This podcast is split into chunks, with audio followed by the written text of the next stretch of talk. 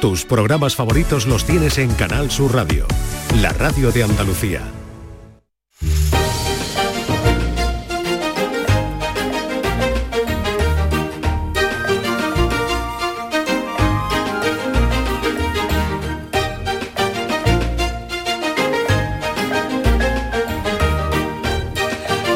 Continuamos en Días de Andalucía en Canal Sur Radio. Les vamos a acompañar hasta las 11 en esta mañana de domingo 5 de noviembre en la que les vamos a invitar, por si aún no lo hacen, a reciclar.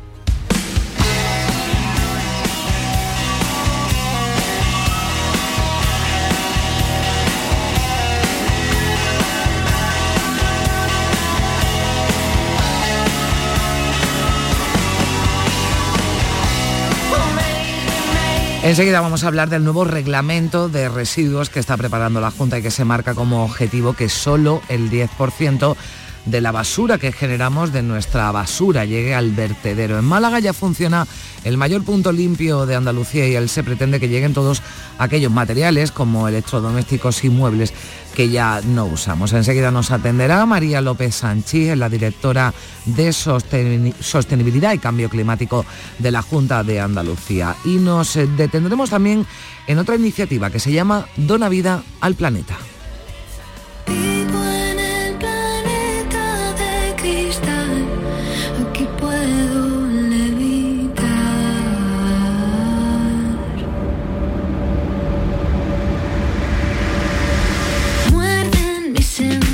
La campaña llega a su cuarta edición, llega a cerca de 400 municipios andaluces para concienciar sobre la importancia del reciclaje y también la reutilización de los residuos de aparatos eléctricos y electrónicos. Y también haremos balance de Reciclos, una iniciativa de Coembes que ya lleva funcionando algunos años y que ofrece recompensas a los ciudadanos que reciclan y además son recompensas que sirven para mejorar nuestro entorno.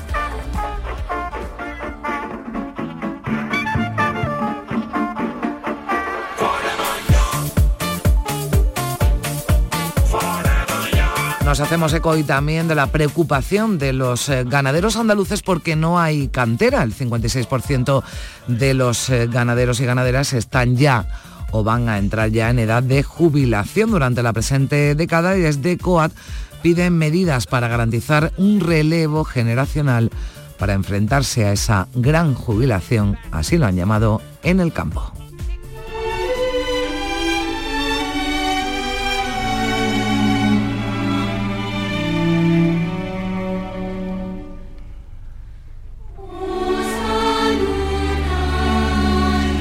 Y desde el pasado viernes ha llegado ya a la Catedral de Sevilla la realidad virtual. Quienes visiten la exposición San Fernando, el que más teme a Dios, tienen la oportunidad de usar unas gafas, gafas de realidad virtual, que le trasladarán a la Sevilla del siglo XIII para sumergirse completamente en esta época y ser testigos de excepción de los últimos momentos de vida del Rey Santo. El cuadro que sirve para transportarles a ese momento de la historia es el de las postrimetrías de San Fernando del pintor sevillano Virgilio Matoni del siglo XVIII. El deán presidente del Cabildo Metropolitano de Sevilla nos lo va a contar todo esta mañana y también con Manuel Navarro nos vamos a dar un paseo y vamos a conocer la historia del Jardín de los Monstruos de Viterbo, del llamado Monte Sagrado de Bomarzo, en Italia, está a unos 90 kilómetros de Roma. Eran dos tipos requete finos, eran dos tipos medio chiflaos, eran dos tipos casi divinos, eran dos tipos Hoy se celebra el Día Internacional del Payaso y coincide con el nacimiento, lo están escuchando, de Miliki, uno de los más grandes de payasos de los del circo. ¿eh? Hablaremos en nuestro tiempo de cine. Hay muchas películas de todos los géneros, eh, comedia, drama o terror, que tienen a uno de estos personajes como protagonistas. Y también como cada viernes pasará por aquí Lourdes Galvez, que hoy nos acercará la figura de Antonio el bailarín cuando se han cumplido 102 años de su nacimiento. ¿Quién diría que me gustarías el mismo día en que te conocía? No pensaba que me volvería un poco loco con tu sonrisa. Pues así iniciamos la segunda hora de programa en Días de Andalucía, que cuenta con la producción de María Chamorro y Primi Sanz, en la realización Juanjo González y José Manuel Zapico. ¿Quién diría que esto no sería una tontería? Una mala noche que siempre se olvida, un beso tonto que prefería, que no me recuerdes toda mi vida. Mira ahora dónde hemos llegado, 24 meses y no nos odiamos. ¿Quién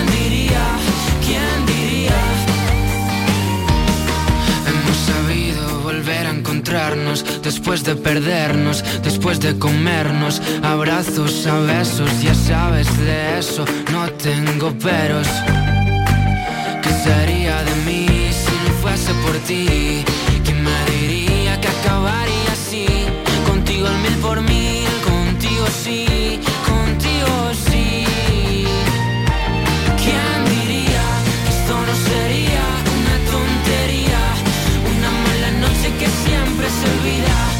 beso tonto que prefería. Que no me recuerdes toda mi vida. Mira ahora dónde hemos llegado. 24 meses y no nos odiamos. ¿Quién diría? ¿Quién diría? ¿Quién diría? ¿Quién diría? De las ocho maravillas a mí me tocaría. ¿Quién diría? ¿Quién diría? De las ocho maravillas eres la más bonita. ¿Quién diría? ¿Quién diría? De las ocho maravillas a mí me tocaría. ¿Quién diría? ¿Quién diría? De las ocho maravillas eres la más bonita. ¿Quién diría que esto no sería una tontería? Una mala noche que siempre se olvida. Un beso tonto que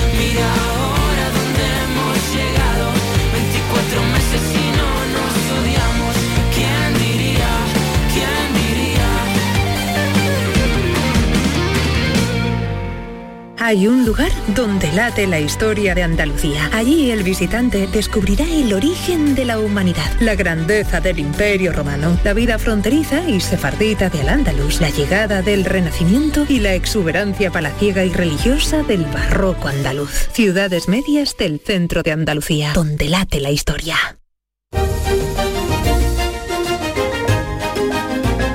En Canal Sur Radio, Días de Andalucía, con Carmen Rodríguez Garzón.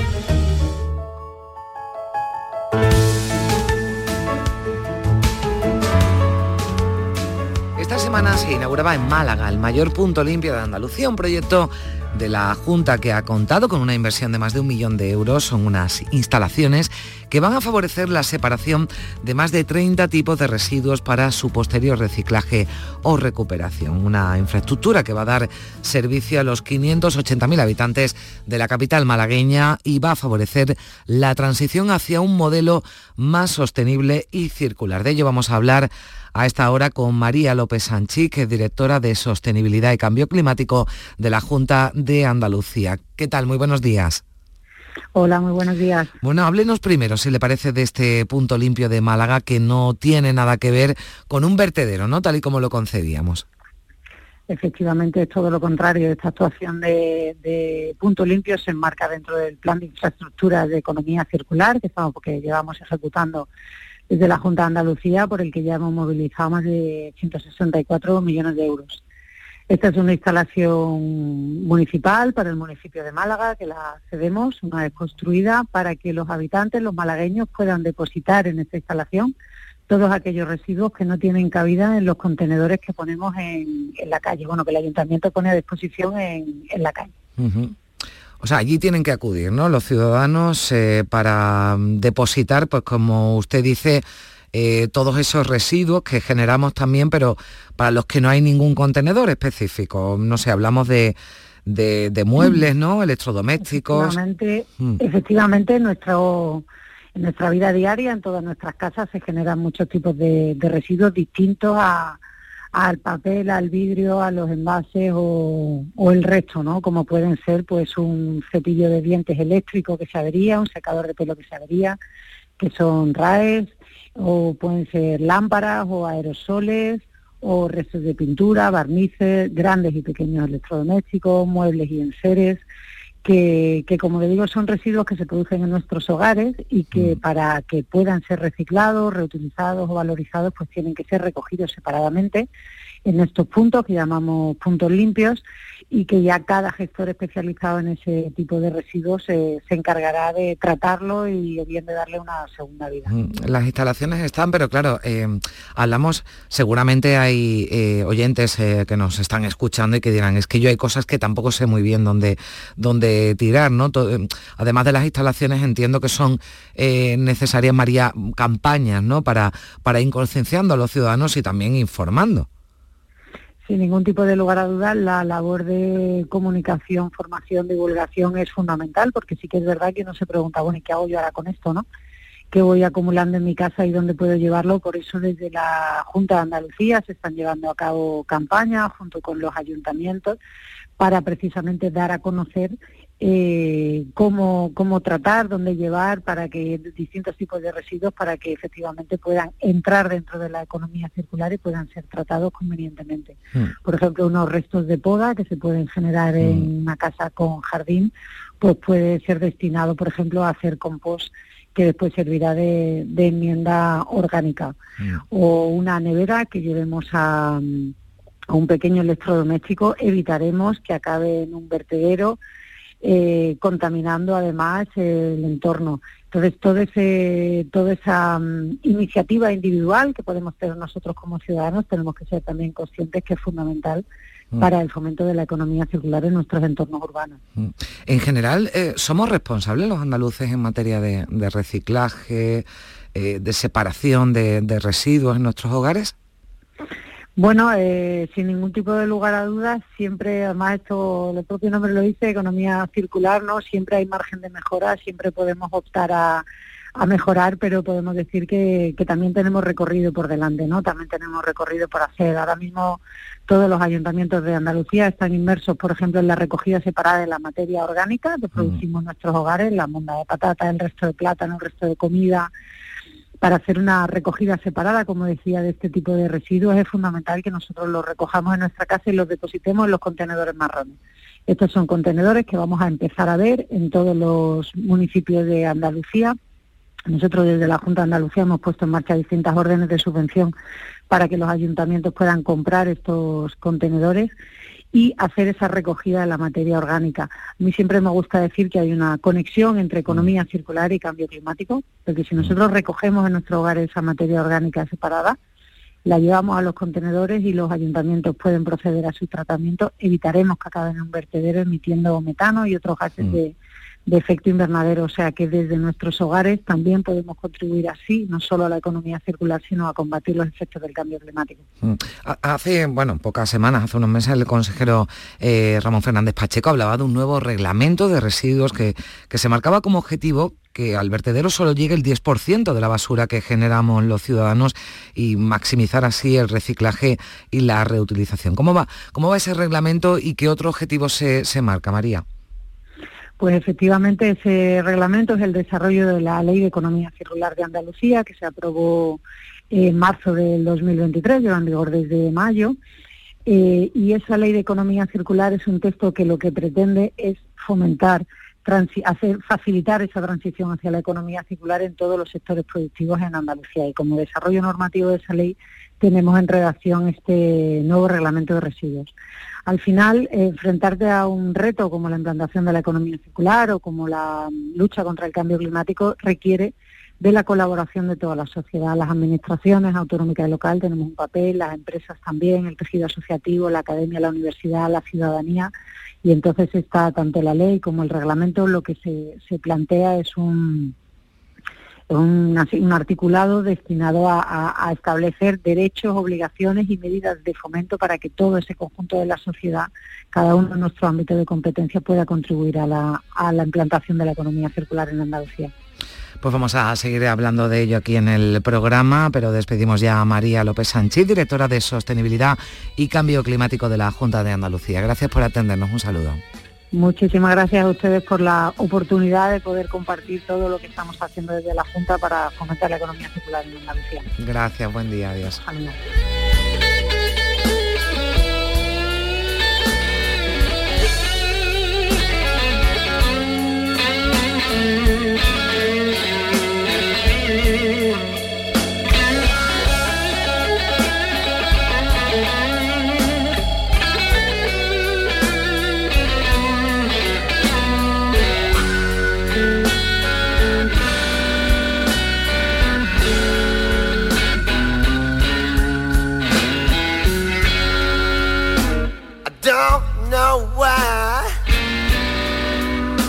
Feel like this most day and night.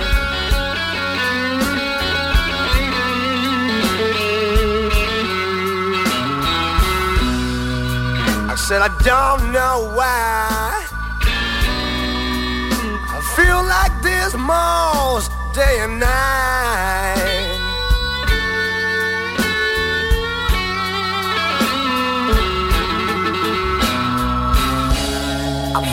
I'm drowning in a sea, a sea of sorrow and misery.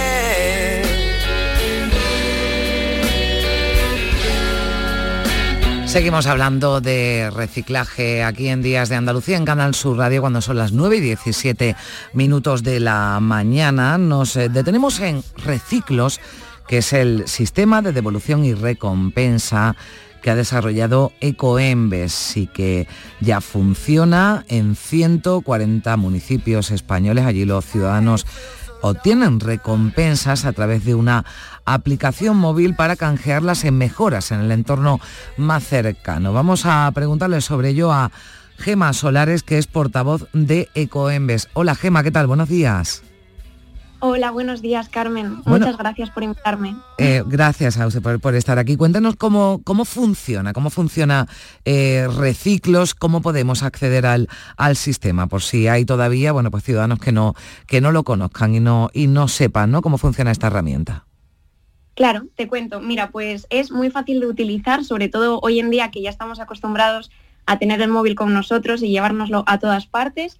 Lo que hay que hacer es descargarse la, la app de Reciclos y una vez que la tenemos descargada, tener el hábito de reciclar como lo tenemos en el día a día, con la diferencia de que en nuestras casas eh, tenemos que escanear los códigos de barras que tienen eh, las latas y las botellas de plástico de bebidas, las tiramos normal al cubo amarillo para bajarlas al contenedor y cuando bajamos al contenedor la bolsa de, envases, simplemente tenemos que depositarla y escanear el código QR que nos muestra el contenedor. Una vez que hacemos esto, vamos a ver que eh, la app nos da puntos que como bien decías podemos canjear por sorteos a premios o bien, que es la parte más interesante de Reciclos, por eh, participación y colaboración con distintos proyectos sociales y ambientales. Bueno, en esa, esas recompensas la, las elige, ¿no? Bueno, pues el ciudadano, ese reciclador, ¿no? Que obtiene esa recompensa y a medida además eh, que más eh, productos y que más residuos, ¿no? Recicle, pues más puntos, ¿no? Para canjear tiene.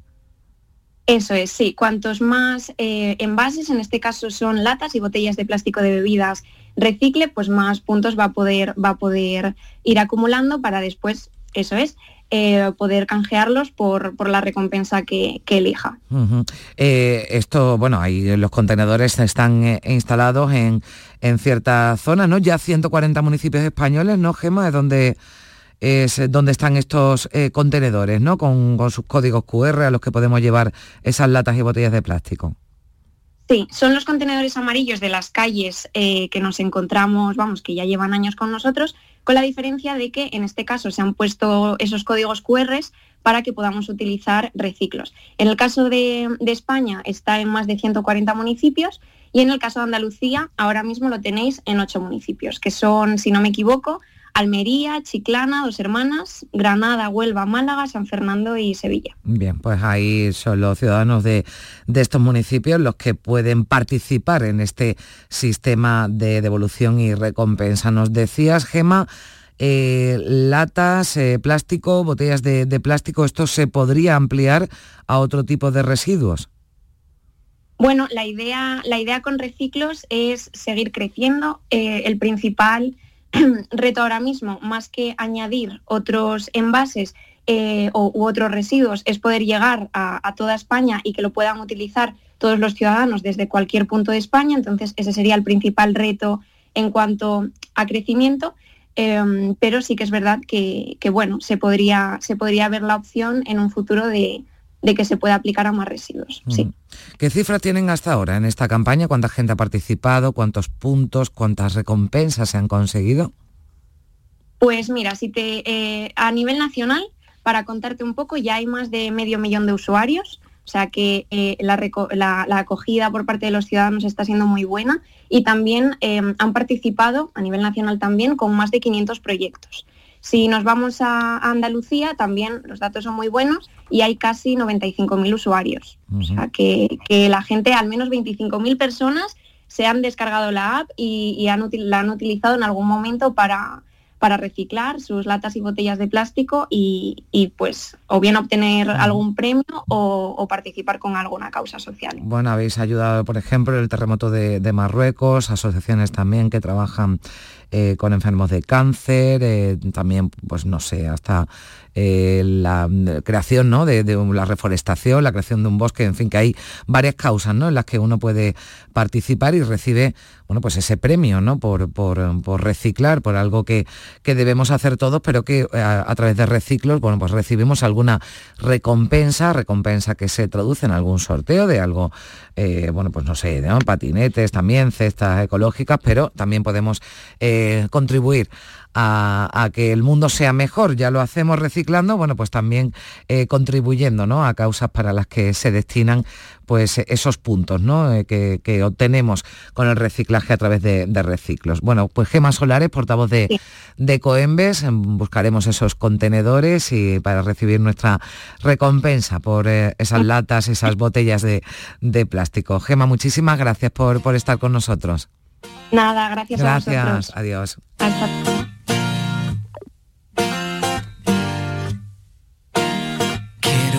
A los ojos que todos lo sepan decirlo otra vez. Quiero abrazarte con cada palabra y que pienses que todo está bien.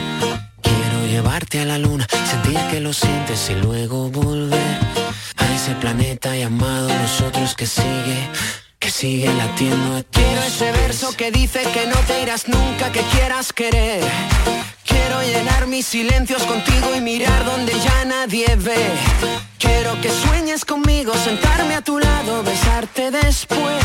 Quiero encontrarte en mi vida diciéndote quiero mi amor y siempre te querré. Se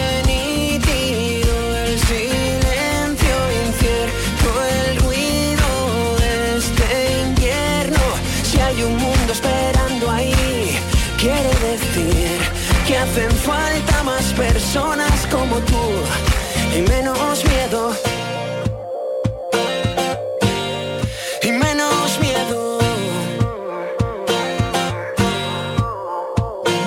Soy la palabra que nunca encontrabas y siempre querías decir. Quien espera detrás de la puerta que no te atrevías a abrir. Soy aquel sueño de niño las manos abiertas mirándote a ti. Soy la mitad de los besos urgentes que siguen, siguen queriendo. Eres la fuerza que llena la historia que yo no podía escribir. Eres la calma inundando la vida que yo no sabía sentir. Eres la suerte a mi lado, el momento perfecto pidiendo seguir. Es imposible dejar de sentirlo, te quiero mi amor, sin ti no sé vivir.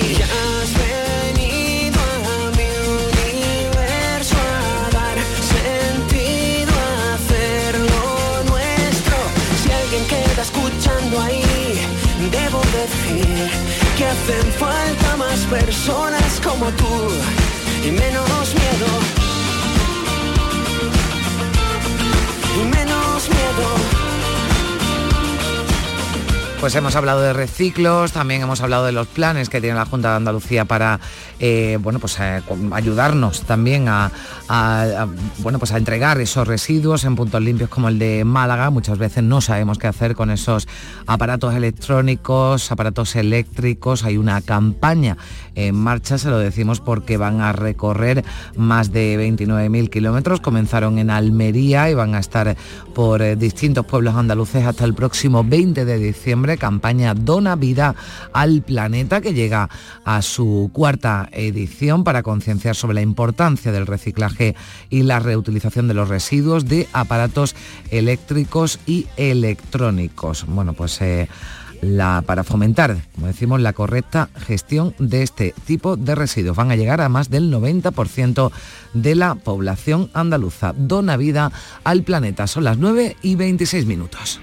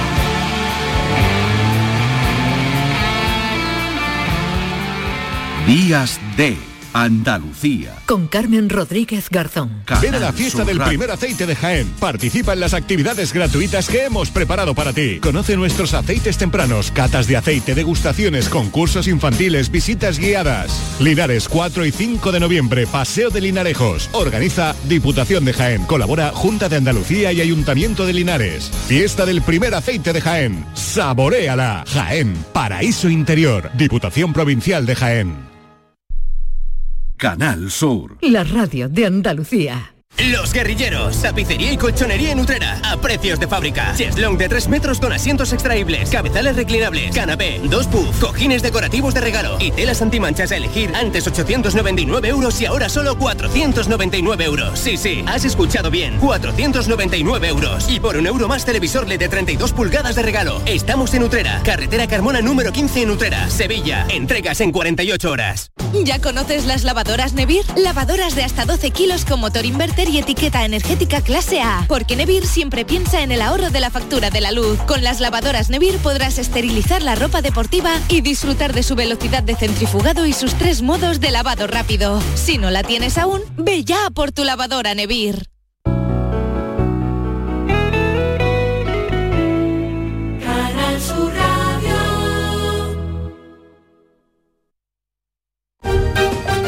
En Canal Sur Radio, Días de Andalucía.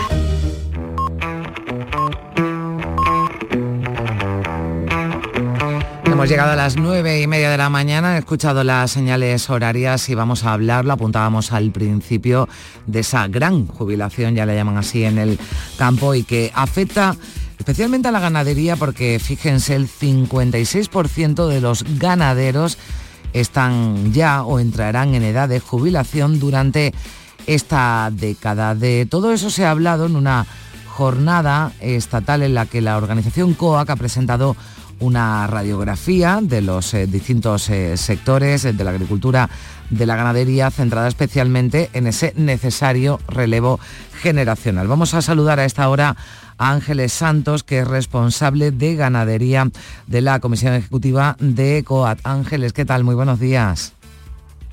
Buenos días, muchas gracias. Bueno, ¿cómo, cómo afrontar ¿no? esta eh, gran jubilación que se da en el, en el sector ganadero para que bueno, pues esta industria siga siendo, siga siendo sostenible y rentable?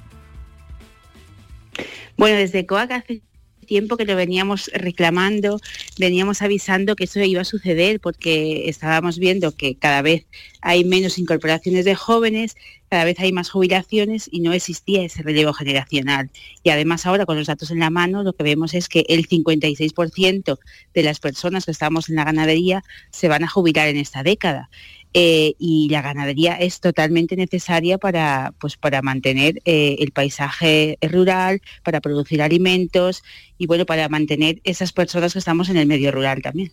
Han ido analizando, ¿no? Decíamos subsectores, es decir, eh, por ejemplo, el vacuno, ¿no? El porcino, y ahí además hay diferentes características, ¿no? Y diferentes situaciones, ¿no? Que también se dan dependiendo, ¿no? De, de mm, bueno de, de, la, de, los, de las explotaciones, ¿no? De lo que, a lo que se dediquen esas explotaciones. Claro, mira, lo que más nos ha llamado la atención, al menos a mí, es que el 65% de las mujeres y jóvenes están incorporados en sectores, eh, en el sector de vacuno de carne y en ovino y caprino, algo mm. que como que pensábamos que los sectores más intensivos eran los que más gente joven y más mujeres se llevaban y no es así para nada. Mm. Entonces eso me llama muchísimo la atención. Y además que eh, la mayoría es personas jóvenes, explotaciones pequeñas, mm. no son explotaciones grandes. Entonces creo que el futuro va por ahí, por explotaciones pequeñas, que además están integradas en el medio rural, que están eh, generando tejido social, que son más sostenibles. Hmm. Eh, bueno, es un sector, eh, Ángeles, yo me alegro que esté al frente de ganadería, la Comisión Ejecutiva de COA, porque estamos hablando de, un sector no mayoritariamente masculino, no masculinizado. Bueno, eh, oficialmente sí, claro, pero las mujeres siempre hemos estado ahí. Lo que pasa es que tenemos que visibilizarnos más y trabajar más. Al menos en mi zona eh, las mujeres siempre han ido al campo, siempre han ordeñado, siempre han estado con el ganado, aparte de otras, de otras cosas, pero bueno, creo que es algo generalizado y las mujeres siempre hemos estado ahí, a lo mejor un paso detrás, pero, pero trabajando muchísimo. Entonces creo que, hay que dar ese paso adelante, visibilizarnos y decir nosotras estamos aquí, porque en realidad estamos. Bueno, eh, Ángel, eres de Zamora, ¿no? Estamos hablando de, de Castilla y León. Yo no sé si eh, aquí en Andalucía también, eh, también ocurre o, todavía aquí queda mucho camino por recorrer, ¿no? También, bueno, bueno lo Queda camino por, por recorrer, mm. pero, pero bueno, sí que es verdad que estamos dando pasos, cada vez las mujeres eh, están poniéndose más al frente de explotaciones, pero eso, explotaciones generalmente más pequeñas, más mm. pequeñas eh, que creo que es el camino que debemos de seguir. Más pequeñas, más explotaciones y, más incluidas en el medio rural. Mm. Claro, y ahora nos preguntamos, ¿cómo, cómo atraer ¿no? al, al, talento joven, ¿no? Al, sector de la ganadería, eh, bueno, pues al, al campo en, en, general. Habrá que diseñar, elaborar estrategias, ¿no? Para atraer ese talento joven, porque aunque se vayan incorporando, ¿no? no es suficiente para cubrir todas esas jubilaciones que se están produciendo y que se van a producir, Ángeles. Efectivamente, ese es el, gran secreto. Eh, pues, pues es que no sabemos muy bien, lo que sí sabemos es que necesitamos condiciones dignas en el medio rural para que la gente quiera vivir aquí, porque Otra cosa que tiene la ganadería es que fija mucha población, porque tienes que estar cerca de, tu ganado para cuidarlo. Entonces necesitamos servicios sociales como sanidad, educación, comunicaciones, telecomunicaciones. Necesitamos eh, unos servicios dignos. Eh, también reclamamos una fiscalidad más beneficiosa para las personas que vivimos en el medio rural que se reconozca esa labor, que, se valorice esa, esa imagen que, parece que estamos ahí eh, desde el medio rural, anclados en la Edad Media y no, somos eh, el perfil que también habíamos hecho anteriormente otro estudio de las personas jóvenes que se están incorporando, es un perfil de personas formadas que, han ido a la universidad, mm. muchas de ellas, y han vuelto al medio rural. Entonces, que tenemos que quitar esa imagen de persona de, mundo rural eh, porque, porque ha cambiado. Mm. Y, bueno, pues es una fiscalidad eh, que, beneficie a, nuestros a, nuestros productos y sobre todo es un precio digno. Es que eso es mm. fundamental. Mm. Necesitamos que nuestras ganaderías sean rentables. Es que eso es lo primero. Bueno, es que además en el contexto actual en el que en el que vivimos, ¿no? En el que desde luego el medio rural, la agricultura ¿no? española y también eh, la, ganadería, bueno, pues eh, nos hemos dado cuenta que nos necesitan, ¿verdad?, fuera de, España y que nosotros mismos tenemos también que poner en valor, ¿no? Un sector como este al que cada vez hay que darle más importancia. Estamos hablando de la ganadería, pero es verdad que vemos en muchas zonas de España que eh, explotaciones agrarias, ¿no? Se van quedando vacías porque no se puede cubrir, ¿no? Todos esos puestos, no se produce ese relevo generacional. Claro, las políticas públicas son fundamentales y tenemos eso que luchar porque, porque se, beneficie estar en el medio rural, porque hasta ahora había pasado lo contrario. La PAC, que es la, política agraria más importante y la que más nos afecta como ganaderos, eh, ha sido muy perjudicial para, el campo, porque lo que ha hecho es fomentar las grandes eh, explotaciones en detrimento de las pequeñas y hacer que, el medio rural se vacíe. Entonces eso tenemos que revertirlo, que se podría mm. revertir si, si hay voluntad política y, atraer a, los jóvenes eh, hombres y mujeres al medio rural.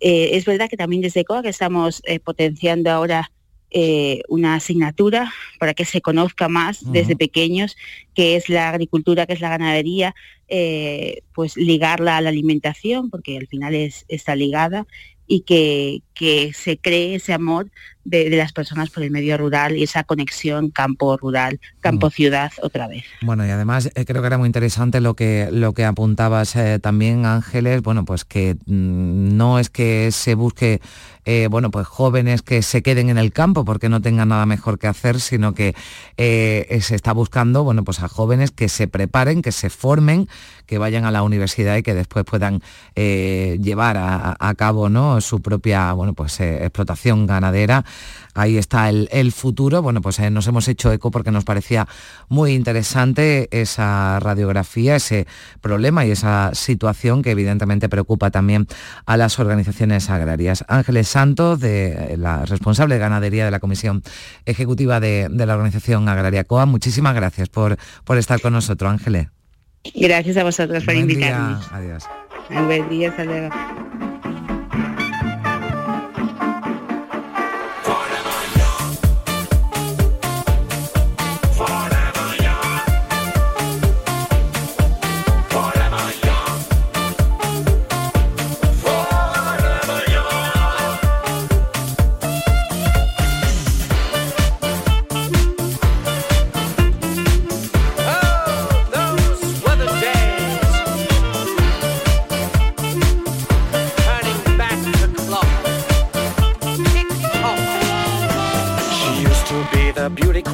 Desire never seen. She was everybody's dream, a real fox. He was tall and debonair, perfect teeth and shiny hair. You never saw a jaw so square. Oh, what a guy. Well, times are changing and rearranging. We're going back where we began.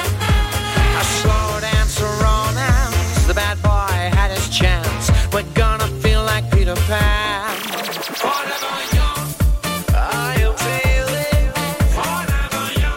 Nos vamos haciendo mayores en el campo y en todo, porque fíjense que crece en España el número de personas con más de 100 años. Según un estudio del Consejo Superior de Investigaciones Científicas, hay casi 20.000 en nuestro país. Son 1.600 más que hace un año. La esperanza de vida se ha incrementado de forma espectacular en lo que llevamos de siglo XXI. Se sitúa de media en España en 83 años. Beatriz Galeano, ¿qué tal? Buenos días. Buenos días, Carmen. Pues sí, hemos conocido el dato. Esta semana hay 20.000 personas con más de 100 años en España, 3.000 de ellas en Andalucía. Una cifra impensable hace pocos años que sigue creciendo cada vez más. Y no solo aumentan los centenarios, ya hay también más de 9 millones y medio de españoles que tienen más de 65 años.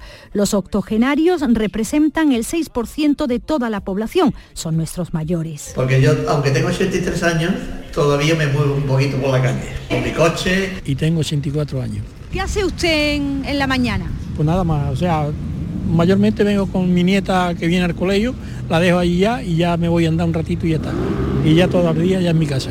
Esos datos los ha ofrecido esta semana Diego Ramiro Fariñas, es investigador del Centro Superior de Investigaciones Científicas. Ellos han hecho un estudio utilizando los datos que ofrece el Instituto Nacional de Estadística y ya hablan de un nuevo concepto, el sobreenvejecimiento demográfico. Que ahora tenemos no ya envejecimiento demográfico, no, sino sobreenvejecimiento demográfico, que es como hablamos cuando, cuando el asunto ya no es que aumentan los mayores de 65, es que aumentan los mayores de 85, de 90. Es que los centenarios en España se han vuelto una cosa habitual. Tenemos unos cuantos miles de centenarios. Y esto de nuevo es una novedad histórica, esto no había ocurrido jamás. Vivimos más, eso es un dato objetivo, pero ¿vivimos mejor? Pues dice también ese estudio que los mayores tienen un problema fundamental, la soledad, y a medida que suman años, los mayores se sienten más solos, cuanto más solos, más infelices. Así que obviamente de la soledad es de lo que más se lamenta. La soledad es la mayor, o sea, que yo por lo que estoy viendo ya es que las personas ya, no sé por qué, hemos perdido ya eso de del abuelo, la abuela y eso ya, eso lo vamos dejando atrás ya. ¿no? Y pero yo vivo sola, yo me acuesto sola y ya está. ¿Y eso cómo es? A ver cómo va a ser mi hermana. ¿Para qué te voy a hablar? Usted se da cuenta que yo me meto ahora mismo en mi casa y yo no salgo hasta el lunes. Yo ahí me llevo todas las 24, lloro, río, pienso. Esa es mi vida. Sin duda una vida más larga, pero no por ello más feliz. España es el cuarto país de la Unión Europea con mayor número de personas mayores en cifras absolutas, con 9 millones y medio. Las perspectivas de futuro señalan que en 2040 uno de cada cuatro españoles tendrá más de 65 años. En Canal Sur Radio, Días de Andalucía. La mañana de Andalucía con Jesús Vigorra te invita este viernes 10 de noviembre a disfrutar de uno de los manjares de nuestra mesa. Con la Feria del Jamón de Bellota 100% ibérico, denominación de origen protegida a los pedroches, que se celebra en Villanueva de Córdoba. Una cita para visitar las diferentes empresas jamoneras que participan y degustar su exquisito jamón ibérico de bellota. La mañana de Andalucía con Jesús Vigorra. Este viernes 10 de noviembre, edición especial desde Villanueva de Córdoba. Con la colaboración del Ayuntamiento de Villanueva de Córdoba.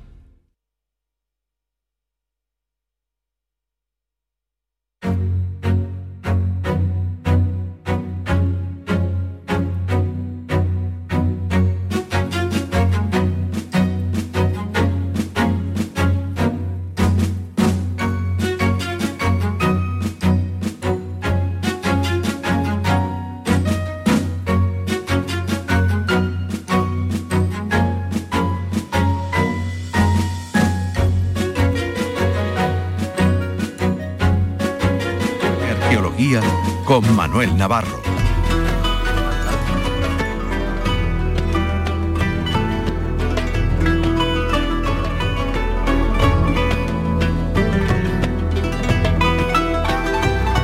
Dieciséis minutos para llegar a las eh, 10 de la mañana. Ya saludamos a nuestro gran aventurero Manuel Navarro. ¿Qué tal? Muy buenas.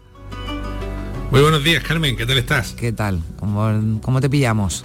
Que ya- muy bien, encantado de la vida. Disfrutando de esta mañana estupenda de domingo y con muchas ganas de, de hablar contigo y de contarle historias a nuestros queridos oyentes, como Bueno, siempre, claro. Sí, historia muy interesante. A mí desde que me dijiste esta semana que íbamos a hablar de, de ese jardín, ¿no? De los eh, jardines de, de, los monstruos. Eh, la verdad es que me, me provocó mucha curiosidad porque es algo que de lo que no de lo que no tenía bueno pues mucha mucha información no porque estamos hablando de un sitio ahora nos contarás un poquito la, la, historia pero que se ha llevado muchos años verdad abandonado Manolo.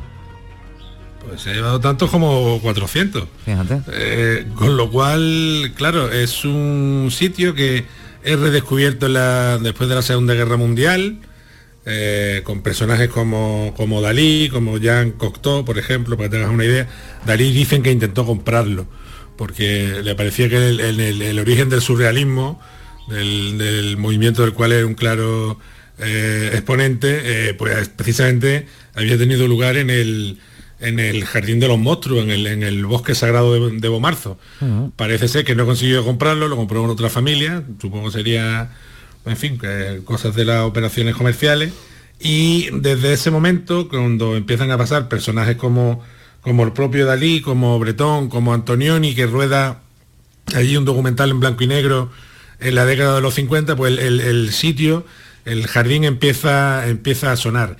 Y es eh, a través de una obra de ficción, curiosamente, que se titula precisamente así, Bomarzo, obra de, un argentino, de Manuel Mujica Lainez, cuando la historia del jardín y la historia de la familia propietaria y de su, de su promotor, de su hacedor, ¿no? de, Vicino Orsini, pues se hace, yo diría que casi mundialmente conocida dentro bueno, de las reservas que tienen este tipo de, historias, ¿no? que bueno, a fin de cuentas son un poco eh, minoritarias por la, porque incluso la propia naturaleza del jardín, de la que hablaremos eh, ahora, pues bueno, es peculiar, cuanto menos, ¿no? Ahora iremos desarrollándolo. Bueno, ¿cuál es el origen entonces de, todo, de todo esto? A ver, lo primero que hay que situar un poco a los oyentes, estamos en la, eh, en la distancia que estamos de, Roma. Esto es un sitio de retiro de cardenales y papas, esta zona de, la provincia de Viterbo, ¿no? Eh, donde está, donde está el, el, jardín de Bomarzo y otros como el delante, por ejemplo, la Villa Lante también eh, bueno, que fue del, cardenal Gambara, otro jardín manierista, porque era una zona en la que las familias muy acaudaladas de Roma, hablamos ya del, top, ¿no? y, del, de los cardenales y de los propios papas, pues se construían sus villas de retiro, pues a una distancia, digamos, prudencial entre, entre Roma y el norte poderoso siempre ha sido eh, de Italia. Estamos en el siglo XVI, un siglo de grandes convulsiones en la península itálica, eh, porque se, bueno, las guerras entre, entre España y Francia eh, se desarrollan en, este suelo, en el suelo italiano. De hecho, eh, Orsini, el constructor del jardín, es un condotiero.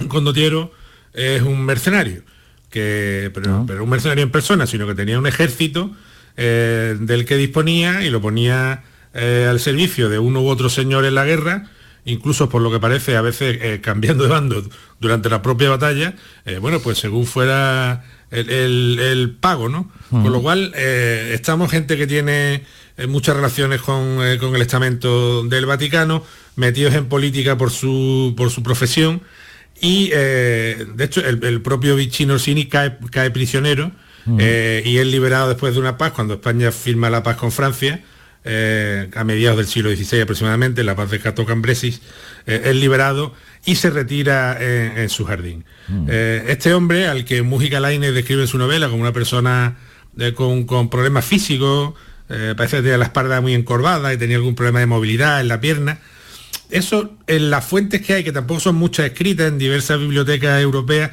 no parece que quede tan claro. O sea, no parece que, que Orsini fuera un hombre con, deformidades, que fuera un hombre eh, con problemas físicos. Eh, pero bueno, el caso es que eh, por su trayectoria en el campo de batalla, por cómo habían muerto sus hermanos, por la muerte de su esposa, de, Julieta Farnesio, que parece que, bueno, que para él fue también un antes y un después, pues decide crear un jardín pues que no se parezca prácticamente a nada de lo que de lo que se había construido, ¿no?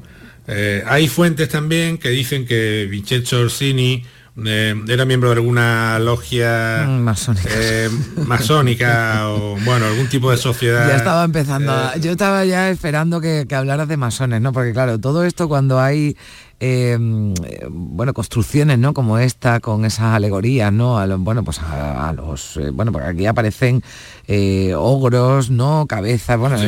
bueno, sí, un jardín de los monstruos, que un poco además, porque además precisamente, ¿no? Que, que hablábamos del, del, abandono, ¿no? Que ha sufrido este, este jardín Manolo, pero ese abandono, ¿no? Pues ha hecho que por, que, por ejemplo, bueno, pues se mezcle aún más, que era también la primera pretensión, ¿no? Unir esas esculturas con la naturaleza, pero claro, ahí se ha metido musgos, ha metido, y todavía le, le confiere a esto un aspecto mucho más eh, terrorífico, ¿no? Sí, y además si tienen la suerte de visitarlo un día, como cuando visitamos nosotros, que estaba eh, medio lloviznando con un poco de niebla eh, y demás, pues ya se convierte el paisaje absolutamente en fantástico, ¿no? Mm. Orsini, como te decía, se decía de él que había sido miembro de, de la Academia Veneciana o de la Academia de la de la fama, que era una, bueno, pues una sociedad secreta eh, fundamentalmente herética, relacionada con los alquimistas. Eh, la alquimia tiene mucho que ver también con el, con el propio trazado del, jardín y con el recorrido eh, que los autores del jardín proponen para los visitantes. ¿no? Teóricamente, si se ve en clave hermética, sería un recorrido en el que de alguna manera el alma, el conocimiento, la conciencia va experimentando una transformación a medida eh, que va superando los diferentes estadios y, los, diferentes, las diferentes escenificaciones que hay en el jardín. El jardín, que es un sitio de una cierta dimensión, es grande, no es una enormidad, no es una cosa inabarcable, se puede recorrer caminando aproximadamente si vas a un paso rápido, pues lo recorres en media hora, no es un sitio eh, gigantesco ni mucho menos, ¿no? Eh, pero es que sí tiene distintos, distintos niveles, ¿no? Entonces, claro, cuando tú llegas y empiezas a ver eh, esfinges, empiezas a ver máximas escritas que no terminas de. no se terminan de entender muy bien, salvo que sea alguien muy ducho en, este tipo de de comunicación hermética, lo cual hoy en día está complicado y digamos que vas avanzando por, a través de la belleza del jardín y encontrando eh, pues esos monstruos que, parecen salidos del subconsciente, parecen salidos de, una, de una pesadilla eh, cada X metros. ¿no? Bueno, parece ser que si recorres el, jardín eh, muchas veces en un sentido concreto, pues de lo que se trata es de buscar un poco la introspección, la iluminación de las personas. Ah. tiene sitios tan, tan interesantes y esto lo quiero reseñar porque lo experimentamos muy vivamente. Hay un sitio que se llama la casa pendente, la casa inclinada. Entonces, claro, tú desde fuera ves una, casa que está completamente inclinada, pues como, para que nuestro oyente se haga la idea, pues como la torre de pizza, ¿no? Pero más todavía, ¿no? Sí, sí, está muy inclinada, ¿no? Entonces, claro, tú la ves abajo, bueno, ¿esto qué tal? Esto es que lo han puesto esta gente, en fin, está ahí especulada, darle vuelta a la cosa. Pero, claro, cuando entras dentro de la casa, sí. te mareas completamente tiene la sensación de que, se, la cabeza pierde completamente el equilibrio, ¿no? Y claro, ya te entra la duda, oye, esto será, esto porque será, esto porque no será. Y, está hecho completamente con la mayor de las intenciones, ¿no?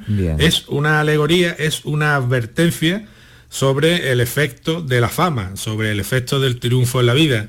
Eh, lo que nos están diciendo los autores del jardín ahí es, si alcanzas la fama, no dejes que esta, eh, que esa gloria, que mm. esa que, ese ruido circundante te, despiste y te lleve por el mal camino, digamos, porque es una mera ilusión. Y entonces lo que, te va, lo que te va a provocar es un dolor de cabeza y un mareo importante si no sabes dónde estás. Porque cada, cada una de las figuras, ¿verdad? Que, bueno, y cada una de las eh, esculturas, bueno, pues esa casa y otras que hay, eh, digamos que esconden un enigma, ¿no? Y entonces eh, es una especie de juego, ¿no? Que tienes que, que llevar a cabo, ¿no? Cuando entras en esos jardines, Manolo. Efectivamente, es una especie de juego, como te decía, de vez en cuando aparecen eh, unos textos, unos grabados en, en, las paredes que dan un mensaje, eh, bueno, pues que, pues, pues, que eso, pues que es un enigma, ¿no? En realidad tú no sabes qué te está diciendo, eh, salvo que probablemente sea alguien de algún tipo de este tipo de, de sociedad del que estábamos hablando, muy introducido en el hermetismo, en, este tipo de, de mundo y de organizaciones, que sepa realmente de qué le están hablando, con lo cual también el jardín, digamos, tiene una experiencia que es la que te provocan las imágenes, que es una experiencia que, que, son los miedos, que son las sorpresas, que son algunas son incluso desagradables, ¿no? Eh, se ve un, a un Hércules, por ejemplo, devorando a, a, otro personaje, ¿no? Tienen un grado de, violencia. Eh, como te decía al principio, las imágenes son manieristas, no estamos en, el renacimiento puro que, que imita el mundo clásico, estamos más bien en esa clave eh, de Miguel Ángel, de personajes muy fuertes, de musculaturas poderosas, de físicos muy grandes, ¿no? Y además en este mm. caso con, con rostros que como las dos, como la boca del infierno que hay y el ogro que hay, que son realmente eh, pavorosas, vamos, es decir, que mm. están hechas para, para dar miedo, ¿no? O las peleas de dragones con perros, es decir, eh, hay una cantidad de, imágenes que si entraba alguien del, común de los mortales, sin una preparación en, mitología, sin una preparación en ocultismo, ese tipo de cosas, ya el mismo recorrido en sí, por, por viendo las imágenes del jardín, te provoca unas sensaciones, digamos, a nivel el consciente y subconsciente, pues de una, de una gran potencia, ¿no?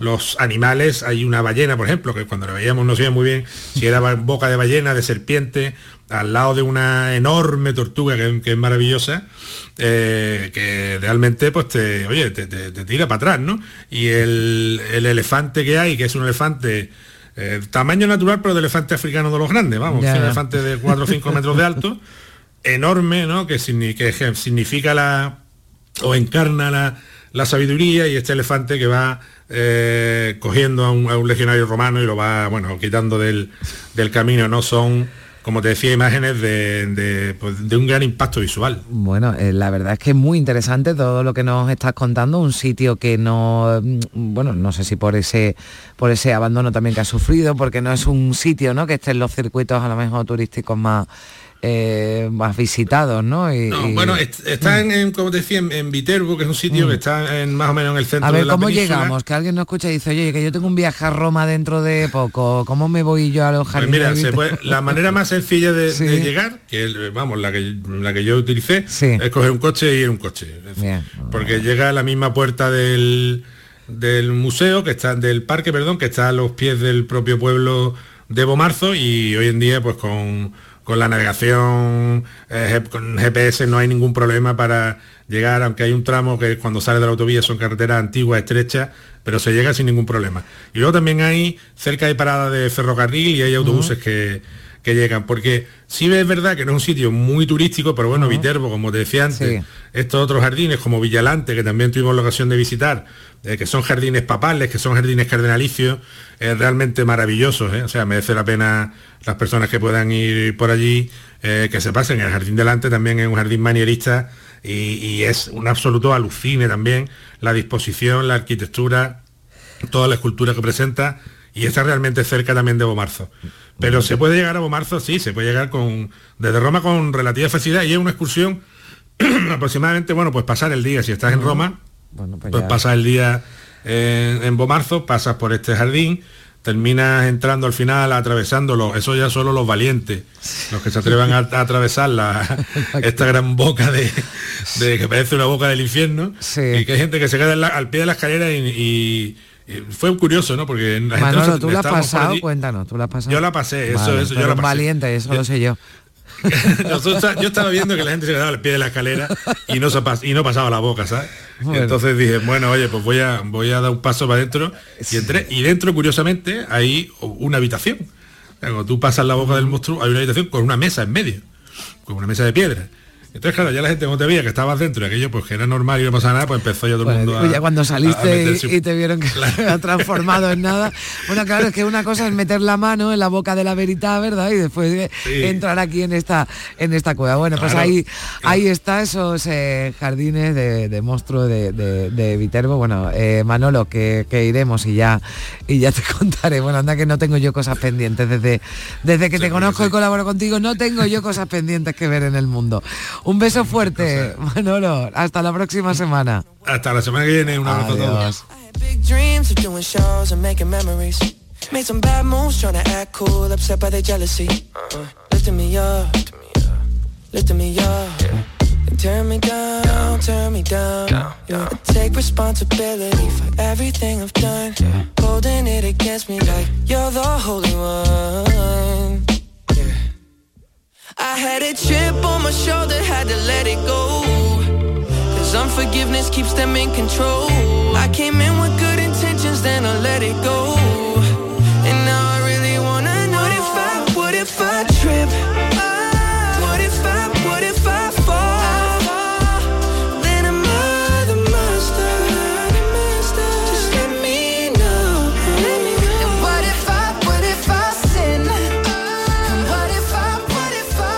Canal Sur Radio Días de Andalucía con Carmen Rodríguez Garzón.